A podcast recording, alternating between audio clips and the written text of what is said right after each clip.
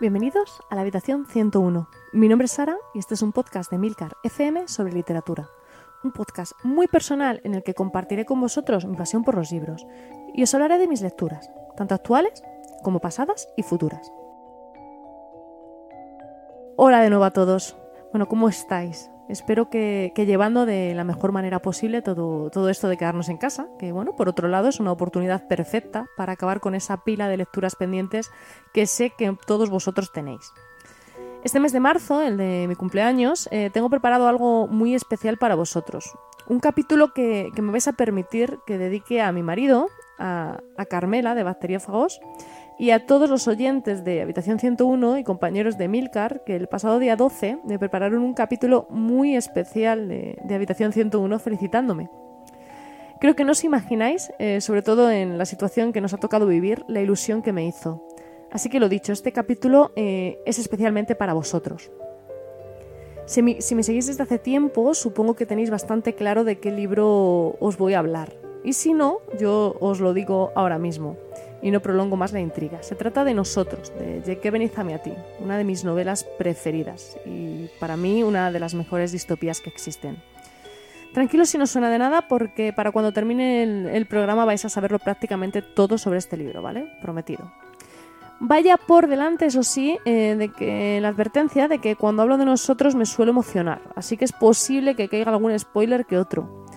Sin embargo, también os digo que esto no es una novela, eh, no es la típica novela que se lee en busca de sorpresas, así que bajo mi punto de vista los spoilers en este caso son despreciables. Y todo lo que os voy a contar, eh, con suerte, va a conseguir proporcionaros una mayor perspectiva a la hora de enfrentaros a la lectura del libro, la capacidad de valorar la, importancia real que tiene, que tiene esta novela y un fondo histórico para que podáis situarla, ¿no? Entonces, bueno, espero que os ayude.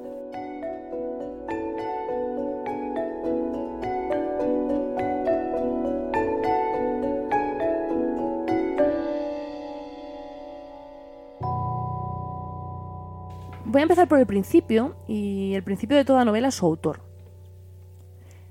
¿Quién era Jake Zamiatin? Bueno, pues Zamiatin nació en 1988 en una localidad cercana a Moscú. Estudió ingeniería naval en el Instituto Politécnico de San Petersburgo y durante la Primera Guerra Mundial fue enviado a Inglaterra, donde se dedicaba a construir rompehielos. Esta es una curiosidad que me gusta mucho y es que los planos eh, de una de sus naves preferidas, el Alexander Nevsky, que más tarde rebautizaron como, como Lenin, bueno, llevaba la firma de, de 503 y 330 y o 90. Si no habéis leído la novela, pues os habéis quedado como estabais, ¿vale? Pero yo, yo que estoy aquí para eso, os digo que son tres de los personajes del, libro. Y que estamos en 1916, es decir, tres años antes de que empezara a escribir nosotros.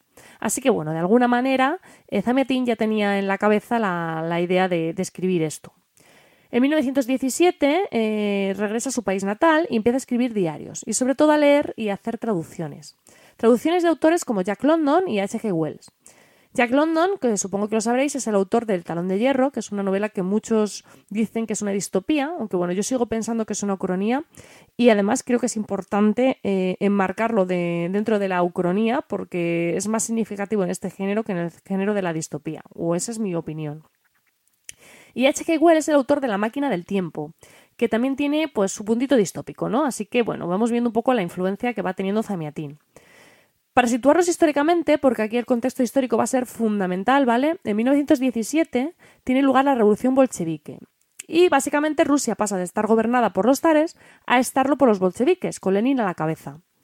Zamiatin era simpatizante del partido bolchevique desde sus inicios y, bueno, llegó incluso a militar en el partido. De hecho, durante la Revolución Rusa de 1905 fue apresado y exiliado a Siberia. Vamos, que era un militante convencido. ¿Y qué pasó? Bueno, pues pasó que empezó a ver comportamientos que no le gustaban en el nuevo gobierno y a criticarlo. Y Lenin, pues no era precisamente un tipo que llevara bien las críticas.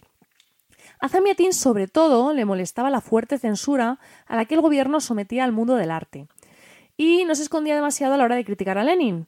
Por ejemplo, llegó a publicar en el periódico Delo Naroda, perteneciente a los socialistas revolucionarios, cuatro historias cortas satíricas en las que parodiaba a Lenin, utilizando para ello un personaje llamado Fita, que era bueno, pues como un cacique rural que gobernaba su pueblo pues de manera dispótica. Y para que no quedaran dudas, pues encima la descripción física del personaje encajaba perfectamente con la de Lenin. Por cierto, esta historia, eh, es curioso, ya aparecen algunos de los temas que posteriormente tratará en nosotros, como por ejemplo que todos los habitantes del pueblo aceptan eh, la manera de gobernar de este tirano sin oponerse, llegan a vestirse como él, peinarse todos igual, vivir en habitáculos idénticos o ser identificados mediante números. Y bueno, más o menos en este punto, Zamiatin empieza a escribir nosotros. Aunque la novela no se publica oficialmente en la Unión Soviética, sí que circulan copias clandestinas, sobre todo en los círculos intelectuales de Moscú y San Petersburgo. Hasta ahí todo bien, ¿vale? Pero la cosa se le va un poco de las manos, y la novela aparece publicada en una importante revista checa. Esto hace saltar todas las alarmas de los soviéticos que ven en esta publicación un desafío por parte del escritor, y lo ponen en su punto de mira. Zamiatin acaba en la lista negra de la censura soviética y bueno, todos los intelectuales afines al Partido Comunista van a por él. Su carrera está acabada, ¿vale? Así que él empieza una batalla para huir del país porque ya no tiene nada que hacer en él. En 1931 se dirige directamente a Stalin y le pide que le deje marcharse. Y curiosamente es Maxim Gorky quien apoya esta petición y consigue convencer a Stalin de que lo acepte. Así que Zamiatin se va a París y allí, curiosamente, pues conoce a un director de cine francés llamado Jean Renoir, que es el, el hijo del pintor impresionista, y coescribe junto a él un guion adaptando una obra de Gorky, que Renoir traslada a la gran pantalla, cerrando así este círculo de, ayuda, ¿no? Finalmente, en 1937, Zamiatin muere en París, en la más absoluta pobreza. Los periódicos soviéticos no se publica ni una sola palabra sobre su muerte. Nadie sabe ni lamenta que él haya fallecido.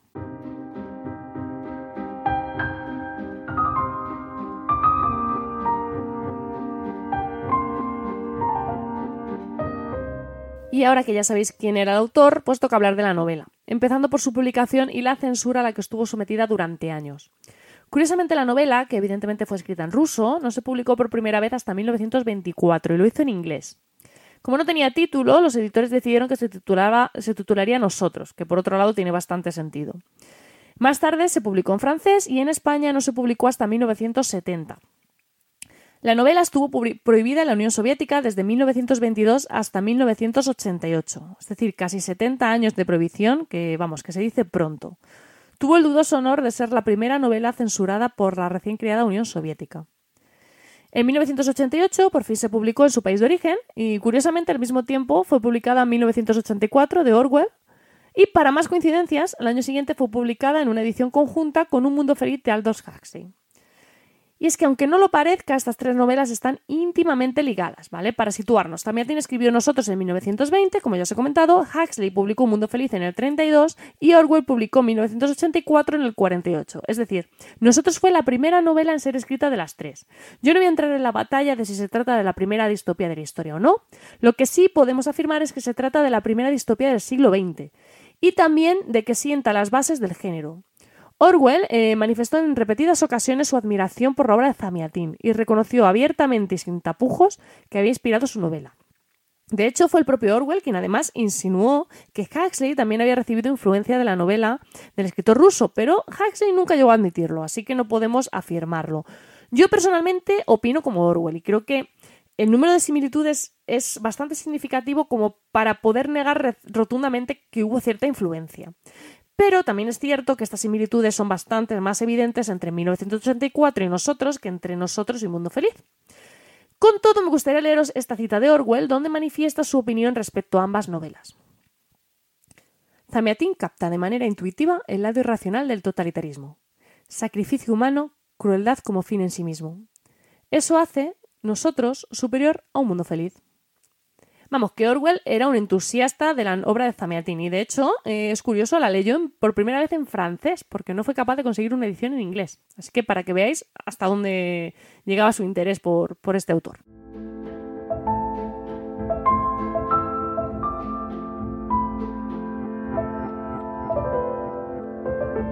¿Y qué similitudes encontramos entre 1984 y nosotros? Bueno, pues para empezar, en ambas novelas tenemos un protagonista que es un miembro activo de la sociedad distópica en la que vive. Una sociedad distópica que, en ambos casos, tiene un líder único y omnipresente, capaz de verlo y saberlo todo. La privacidad es inexistente. Orwell va a utilizar las telepantallas y Zamiati las casas de cristal. Pero la finalidad va a ser la misma. El Estado lo ve, lo controla y lo sabe todo, incluida la sexualidad y las relaciones personales o el uso del tiempo. Vamos, que la libertad no existe. Por cierto, el tema de las casas de cristal aparece tal cual en Redención de Ray Loriga, que es otra novela que bebe bastante de nosotros, por no decir que es prácticamente un calco, y que sé que es una novela que os ha gustado mucho porque alguno de vosotros me lo habéis comentado por el, el chat de Telegram y de la que en algún momento también hablaré por aquí. Bueno, siguiendo con la comparativa, tenemos también a la policía del pensamiento, que en el caso de Zamiatín son los guardianes. Y por supuesto, tenemos ese sitio seguro en el que los personajes pueden pretender que escapan de la distopía. El castigo, que en la novela de Zamiatín va a ser una máquina situada en el auditorio 112, en la de Orwell va a ser la habitación 101. De hecho, eh, esta es una historia que me gusta mucho. Zamiatín fue apresado dos veces a lo largo de su vida. La primera por los taristas, que os he comentado al principio del podcast, en la Revolución de 1905, y la segunda por los bolcheviques, en la del 22. Y en ambos casos fue encerrado en la misma celda, la 112. Orwell eligió el número de su habitación 101 porque era el número de su despacho en la BBC. Así que, como veis, ninguno de los dos autores dejaba nada al azar. Orwell se inspiró en la novela de Zamiatín para escribir la que sería su obra más famosa. Acaparó fama y gloria y ha pasado a la posteridad gracias a esa novela. Y sin embargo, para el ruso, escribir nosotros supuso una condena al olvido. No solo tuvo que irse de su país, ver cómo toda su carrera quedaba arruinada, sino que sus libros fueron prohibidos en su país de origen y todas las generaciones que vinieron después crecieron sin escuchar jamás su nombre. Cuando se habla de distopía, se nombra siempre a Orwell, a Huxley, a Bradbury, pero ¿quién menciona a Zamiatin? ¿Quién se acuerda de él? ¿Quién, ¿Quién, sabe siquiera que existió, no? Es el gran olvidado del género. Y eso a mí me parece una tremenda injusticia. Por eso yo, yo personalmente he hecho de nosotros mi bandera y por eso os traigo hoy este podcast, porque creo que este autor y su novela se merecen ser reconocidos por lo que son un gran escritor y una de las novelas distópicas más importantes del siglo XX.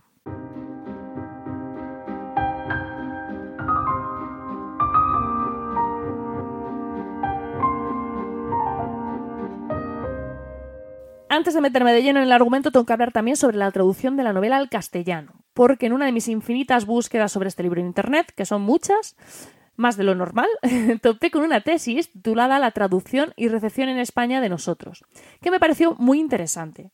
Como obviamente, aunque me pese, no hablo ruso, no he podido nunca leer la novela en versión original, y eso que tengo mi propio ejemplar, que me lo compré en San Petersburgo hace algunos años, pero bueno, de eso os voy a hablar luego.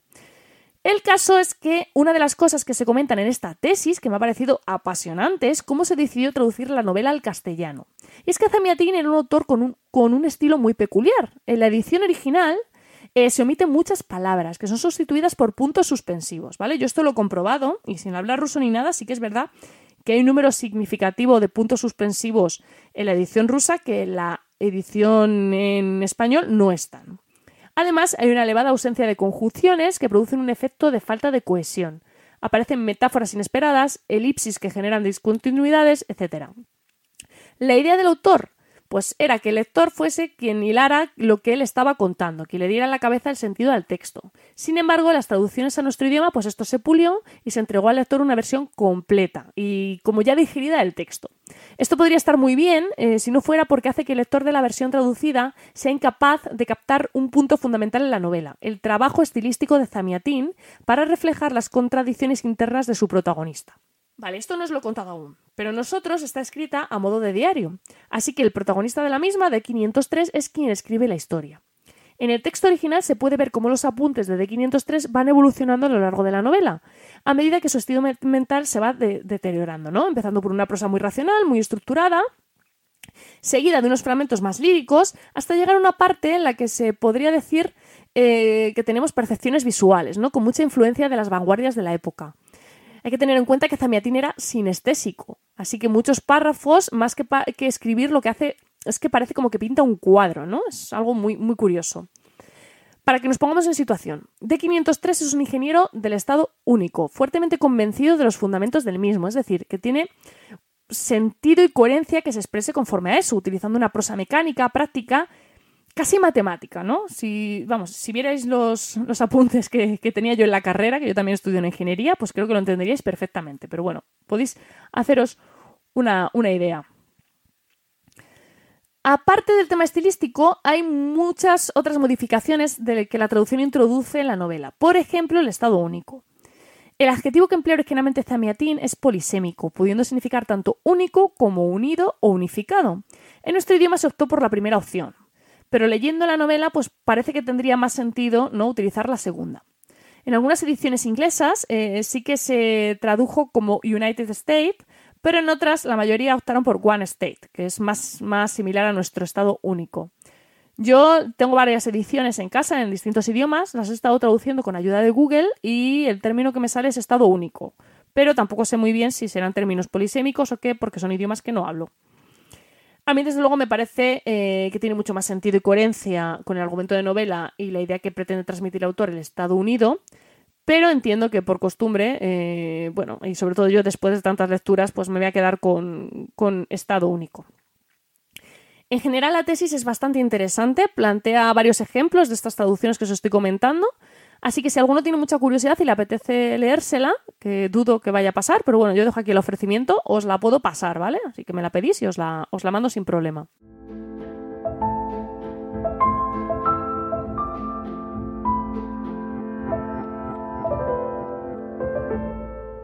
Y ahora ya sí, os cuento de qué va la novela. O bueno, mejor voy a dejar que lo haga su protagonista. Yo, el número D503, el constructor de integral, soy tan solo uno de los muchos matemáticos del estado único. Mi pluma, habituada a los números, no es capaz de crear una melodía de asonancias y ritmos.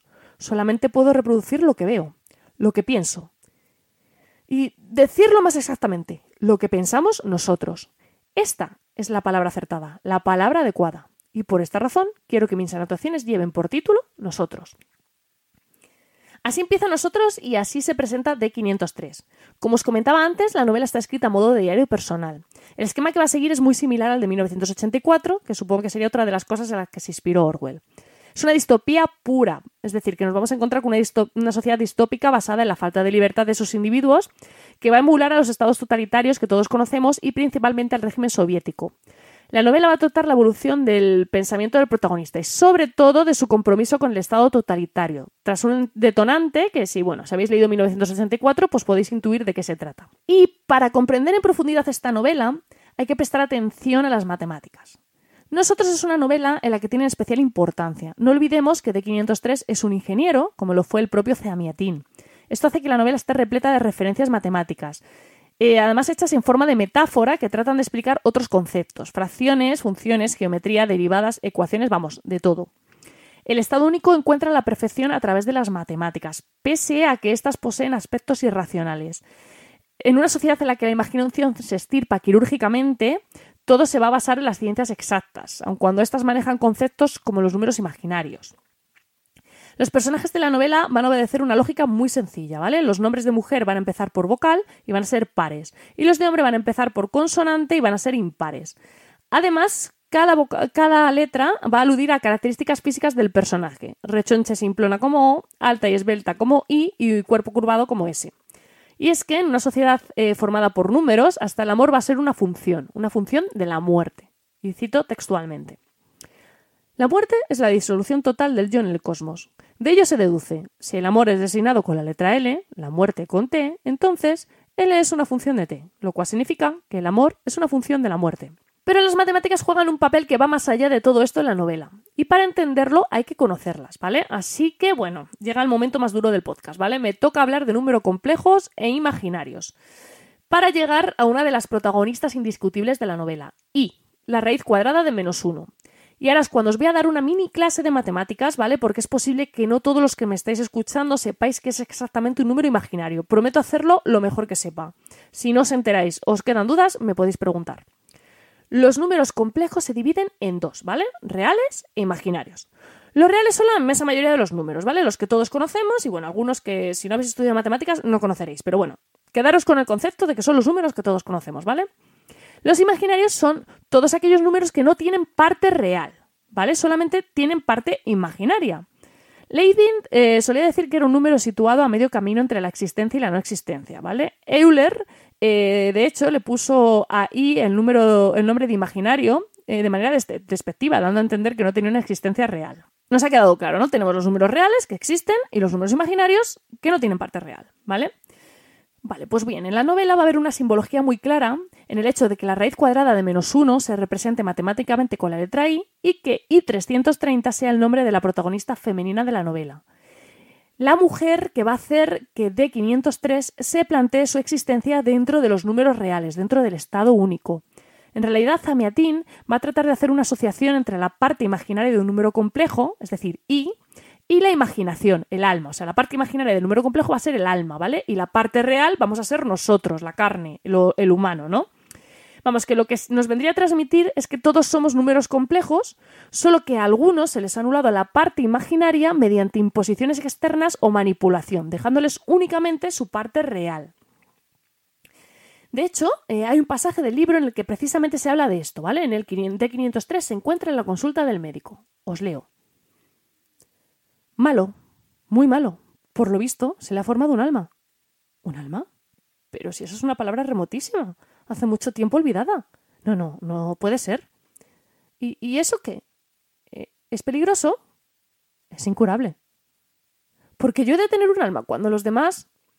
En estos casos, el único remedio es la cirugía. Sé que todo esto puede resultar un poco confuso, ¿vale? Sobre todo si no te gustan las matemáticas, eh, no has estudiado matemáticas más allá del cole, ¿vale? pero porque estamos hablando de conceptos que ya se dan en el instituto, universidad, ¿vale? Pero estoy tratando de explicarlo lo mejor que puedo porque realmente pienso que es muy relevante para poder comprender en profundidad la novela. Así que bueno, me vais a perdonar, ¿vale? Porque ahora viene la parte en la que tengo que hacer que os explote la cabeza. Lo siento. Vale, en realidad de 503 se pasa toda la novela diciendo que i, raíz cuadrada menos 1, es un número irracional. Pero si recordáis, yo os acabo de decir que es un número imaginario. Así que vamos a ver, ¿qué narices es ahora un número irracional? Bueno, los números irracionales básicamente son aquellos que no pueden ser expresados como una fracción a partido por b, donde tanto a como b sean números enteros y b sea un número diferente de cero. Es decir, que un número irracional es cualquier número real que no sea racional y cuya expresión decimal no sea exacta ni periódica. Os habéis quedado como estabais, pero yo os digo que os voy a poner un ejemplo que vais a conocer todos, ¿vale? Pi es un número irracional. Pero eso no es lo importante, ¿vale? Realmente la clave de todo esto es que los números irracionales pertenecen al conjunto de los números reales, es decir, que i no es un número irracional porque no es un número real. Y sin embargo, de 503, que es ingeniero, que es amante de las matemáticas, como se prueba a lo largo de toda la novela, con sus constantes metáforas, haciendo uso de las mismas todo el rato, pues comete un error de concepto tan básico como ese, un error de, sobre un concepto que se ve en primero de carrera y que no es tan, tan raro, ¿no? Se utiliza bastante cuando en ingeniería, ¿vale? Y no una ni dos veces, sino que lo repite de manera constante a lo largo de todo el libro. ¿Por qué? Bueno, pues yo tengo mi propia teoría y os la voy a contar. En un punto de la novela, de 503 recuerda claramente cómo descubrió la raíz de menos uno en la escuela y dice lo siguiente. Cierto día el profesor de matemáticas nos contó algo acerca de los números irracionales. Y aún recuerdo que golpeé la mesa exclamando No quiero la raíz de menos uno, quitádmela de encima, sacadme la raíz de menos uno. Es decir, en el propio colegio se les enseña que los números, que i es un número irracional. Obviamente, Zamiatin, que es ingeniero de profesión, sabía perfectamente que la raíz cuadrada de menos uno no era un número irracional porque, como os he dicho, es algo que se ve en la carrera y es un número que se utiliza mucho en la carrera, ¿vale? No es un error de traducción tampoco, la palabra irracional está elegida a propósito. Y aquí es donde os, donde os, voy a contar el secreto que encierra esta novela, ¿vale? En realidad, D503 no tiene ni idea de matemáticas. ¿Por qué? Bueno, pues porque D503 es un ingeniero del Estado único, que ha sido educado bajo su influencia. Si recordáis, en 1984 eh, Orwell nos venía a decir que la neolengua era la manera de controlar los pensamientos de las personas. Si no se puede expresar, no se puede sentir. Y de esta manera, limitando el lenguaje, es posible limitar la libertad de las personas. Pues bien, esto viene a ser una especie de neolengua. Lo que hace el Estado único es eliminar la imaginación de las matemáticas, convirtiéndola en irracionalidad. Es decir, asocia indirectamente la imaginación con la falta de raciocinio, convirtiéndola en algo negativo, o lo que es peor, ¿no? En algo inexistente, porque directamente desaparece. Y no solo lo elimina de las matemáticas, va mucho más allá y, como os he leído antes, lo extirpa quirúrgicamente de los, de los habitantes del Estado único, de los números. Vamos, que resumiendo un poco, ¿no? La imaginación no tiene cabida de ninguna manera en el Estado único. La mutilación que el Estado único ha hecho de sus números, de sus ciudadanos, estirpando su imaginación, repercute en las matemáticas que aplican. De hecho, yo no creo que sea casualidad que el libro termine sin que el lector llegue nunca a saber si la integral, la nave que está construyendo el protagonista, ha logrado cumplir su propósito.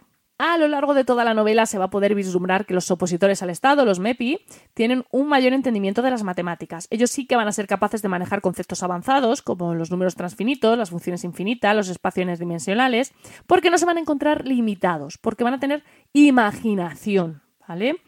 Es más, uno de los objetivos que parece tener I-330 es liberar el pensamiento matemático de las ataduras impuestas por el Estado único. De hecho, de 503 relaciona todas las nociones avanzadas con los números imaginarios, las ecuaciones de la curva y demás con los disidentes, ¿vale?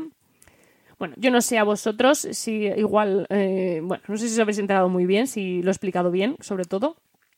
Pero bueno, todo esto a mí me parece una genialidad, eh, me parece absolutamente asombroso lo que hace Zamiatin en esta novela y muy interesante. O sea, desde luego merece la pena prestarle atención al detalle porque creo que no, no he leído nunca nada, nada igual ni tan cuidado. Y dejando las matemáticas ya, como toda buena distopía, nosotros es un brillante retrato de los totalitarismos del siglo XX. Pero en este caso hay que tener en cuenta que cuando la novela empezó a escribirse, Lenin apenas llevaba un par de años en el poder, Hitler y Mussolini ni siquiera lo habían alcanzado. Es cierto que, que la tendencia totalitaria de Lenin era más que evidente, por ejemplo, tenéis el terror rojo, pero aún así Zamiatin no tuvo ejemplos reales de lo que. de ejemplos como los que sí tuvo Orwell, así que tuvo que tirar de imaginación. Y bueno, acertó de lleno. De hecho, eh, la teoría del propio Orwell era que Zamiatin eh, no pretendía con su novela hacer una crítica al régimen totalitario soviético. Se basaba, entre otras cosas, en que aún no había subido Stalin al poder cuando la novela fue escrita y que en 1923 las condiciones del país aún no justificaban una verdadera rebelión contra el gobierno. Orwell consideraba que Zamiatin no hablaba de ningún país en particular, sino de, todos aquellos que pretendían alcanzar una sociedad industrial. Entiendo que saca dicha conclusión por las constantes alusiones al taylorismo que se realizan a lo largo de la novela.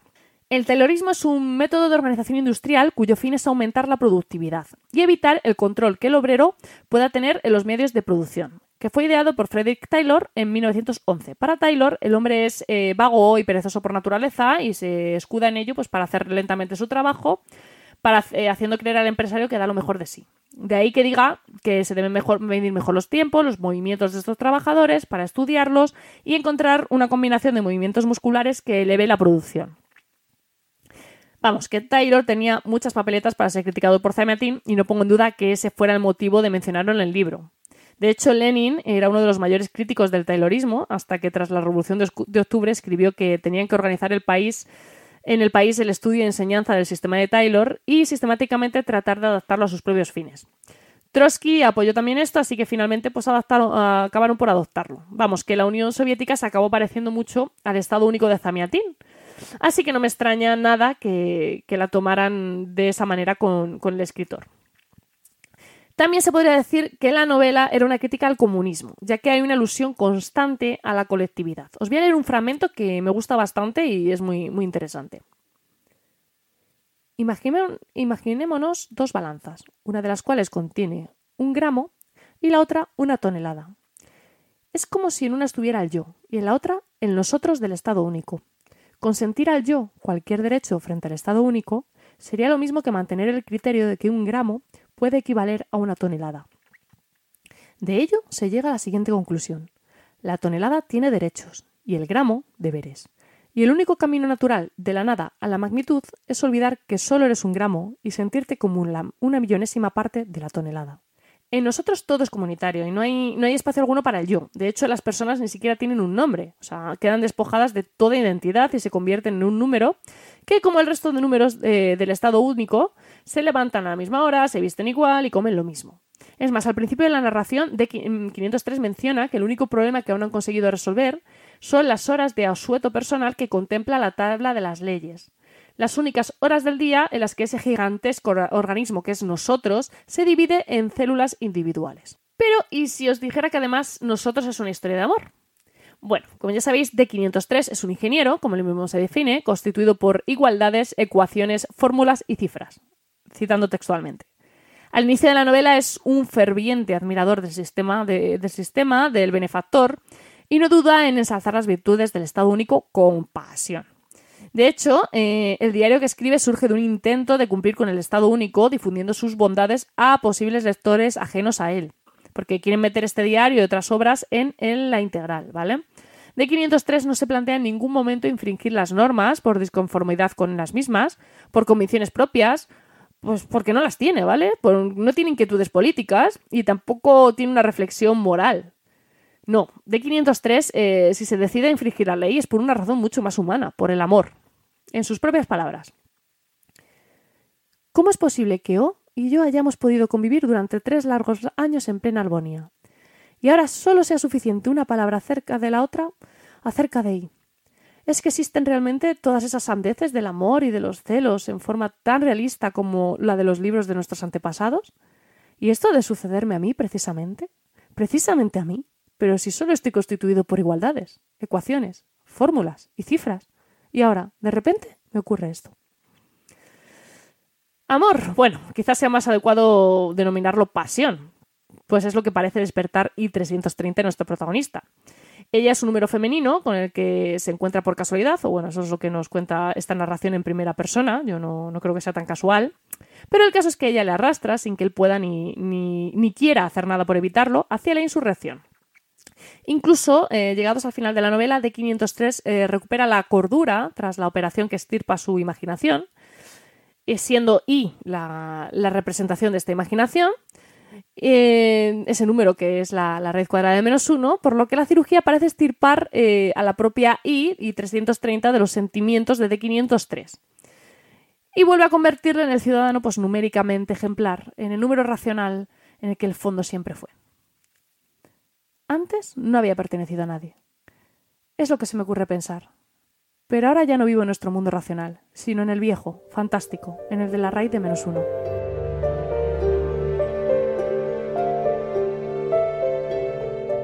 Bueno, no sé si con este podcast eh, habré conseguido transmitiros el valor que tiene esta novela, pero bueno, creo que, que es fundamental para la historia de la literatura, para la historia de las distopías y ya personalmente, pues para mí. Espero haber logrado contagiaros, aunque sea una milésima parte de mi pasión por este libro.